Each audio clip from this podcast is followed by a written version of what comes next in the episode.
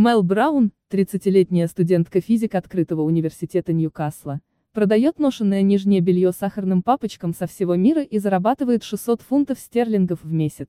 За несколько месяцев ее магазин посетили почти 20 тысяч человек. Семья не знает о бизнесе Мел и считает, она оплачивает учебу благодаря увлечению поделками из дерева. Студентка оплачивает свое обучение, зарабатывая 600 фунтов стерлингов в месяц на продаже собственных ношенных трусов и колготок сахарным папочкам. В издании Daily Mail изучили опыт Мел и узнали, как начинался ее бизнес. 30-летняя студентка Мел Браун, предлагающая ношенное нижнее белье людям со всего мира, рассказала, что за несколько месяцев ее магазин посетили почти 20 тысяч человек, а спрос настолько высок, что ей практически не приходится стирать белье.